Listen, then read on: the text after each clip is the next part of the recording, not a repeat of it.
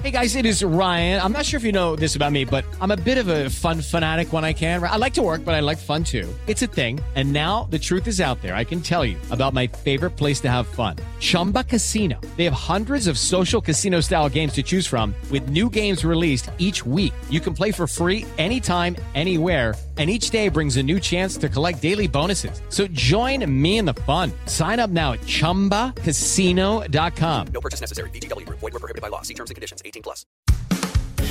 Recibe todo el panorama informativo en podcast con Alejandro Villalbazo e Iñaki Manero. Un servicio de Asir Noticias. 39 confesiones, confesiones, desde los policías hasta los que actuaron materialmente.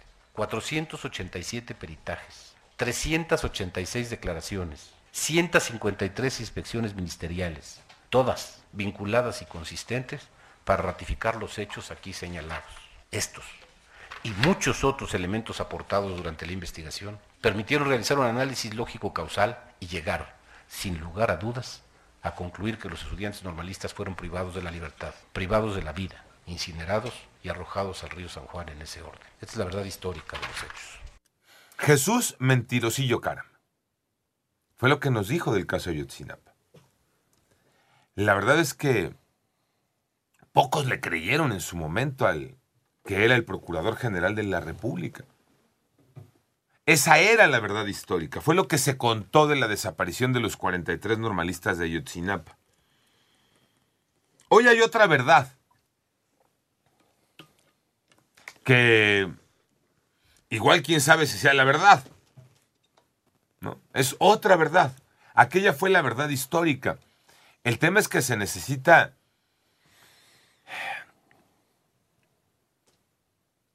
la verdad jurídica. Así es. La legal. La legal. Por eso les digo, quién sabe si esta sea la, la verdad de lo que ocurrió con el caso Ayotzinapa la que nos contó ayer el subsecretario de Gobernación Alejandro Encinas. Ya tenía rato que esta eh, mentirilla de Jesús Murillo Caram la habían tirado a la basura. Por ejemplo, ayer se reitera, ¿no? Los eh, estudiantes no fueran quemados en Cocula. Pero la verdad es que tú, no tendríamos que habernos esperado ocho años para llegar a esa conclusión. Sin ser expertos, peritos, sin nada de por medio, ¿cuántos opinamos desde hace ocho años que era imposible que quemaran 43 cuerpos así? Sí, hubo expertos de, de todos lados que así lo determinan. Pero sin ser experto, Iñaki, desde entonces se alegaba el punto. Si para incinerar un cuerpo necesitas condiciones especiales. Un horno. Un horno. Temperaturas especiales. y luego machacar los huesos. Claro, porque los huesos quedan. Para que eso se vuelva este polvillo, polvillo tienen que machacar los huesos. Los trituran. Es lo que a ti te entregan cuando muere un familiar y lo incineras. Te entregan el polvillo de los huesos. Todo lo demás se quemó. todo lo demás es ceniza. La grasa se quema. La piel, la, grasa. los órganos. Todo. eso se quema. ¿A ti qué te entregan? ¿Los huesos de tu familiar triturados? Ese polvito, son sus cenizas. Es lo que te entregan. Porque realmente no son cenizas. Bueno, efectivamente. sí, es, que de repente lo, lo, llaman cenizas, ¿no? Te entregan las cenizas. De, pues es exacto, como lo acabas de decir. Es hueso machacado. Sí, sí, sí. Cuando una persona la incineran, todo lo que se ha quemado, este, una escobita, juntan los huesitos, y los huesitos los meten en una trituradora especial, y eso te entregan. Entonces, desde entonces, pues muchos decíamos, ¿cómo va a ser posible? ¿Cómo va a ser posible que 43 cuerpos en condiciones de prendeles fuego hayan desaparecido.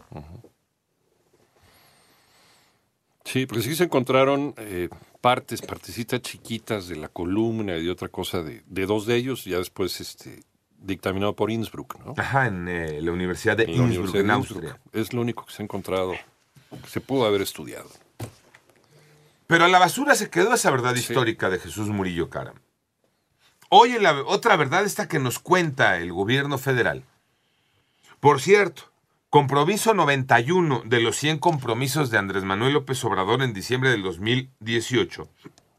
Se investigará a fondo la desaparición de los jóvenes de Ayotzinapa, se conocerá la verdad y se castigará a los responsables.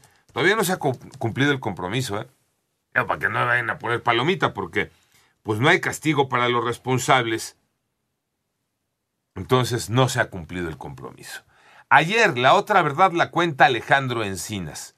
Es el informe de la Comisión para la Verdad y Acceso a la Justicia para el caso Ayotzinapa. Se establecieron 16 conclusiones. No estamos cerrando la investigación, sino al contrario, continuará hasta que encontremos toda la verdad, encontremos a los muchachos y se castiguen los responsables. Los ejes de trabajo de la comisión se han centrado fundamentalmente en tres áreas, el acopio y procesamiento de la información, la ruptura del pacto de silencio y las labores de búsqueda. Al momento, las 16 conclusiones nos llevan eh, a un punto fundamental. Los 43 estarían muertos. que no hay indicio alguno de que los estudiantes se encuentran con vida. Por el contrario, todos los testimonios de evidencias acreditan que estos fueron arteramente ultimados y desaparecidos. Víctimas, dice Alejandro Encinas, de un crimen de Estado.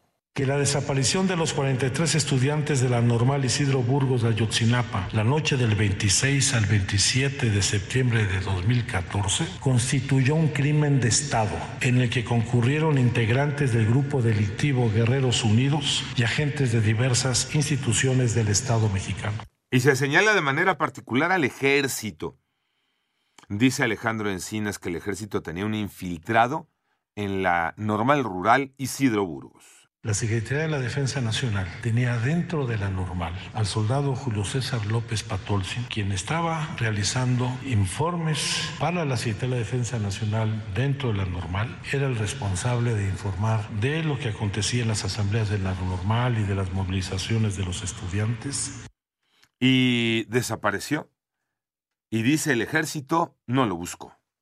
Su último reporte fue al filo de las 10 de la mañana de ese día y desapareció sin que sus mandos hicieran ninguna acción para garantizar su integridad y su búsqueda, como lo establece el protocolo que de haberse aplicado hubiera permitido no solamente proteger la integridad y buscar al soldado López Patolcin, sino a todos los estudiantes.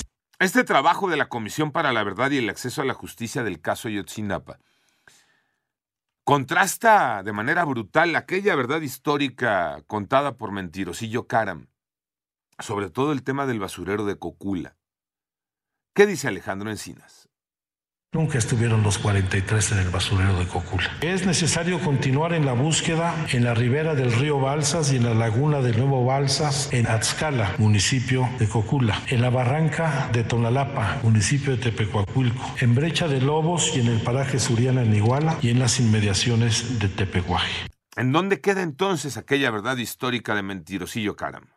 La creación de la verdad histórica fue una acción concertada del aparato organizado del poder desde el más alto nivel del gobierno que ocultó la verdad de los hechos, alteró las escenas del crimen, ocultó los vínculos de autoridades con el grupo delictivo y la participación de agentes del Estado en la desaparición de los estudiantes. Normal entonces, todo esto entorpecía las investigaciones. La verdad histórica no solo derivó en el entorpecimiento de los procesos de búsqueda, sino que generó vicios y deficiencias y se configuraron al menos cuatro elementos de violaciones graves a los derechos humanos en materia de desaparición forzada.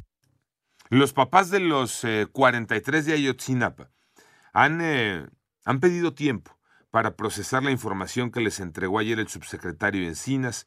La han calificado de compleja, dura, sí, sobre todo dura porque pues ellos han eh, mantenido la esperanza de encontrarlos con vida.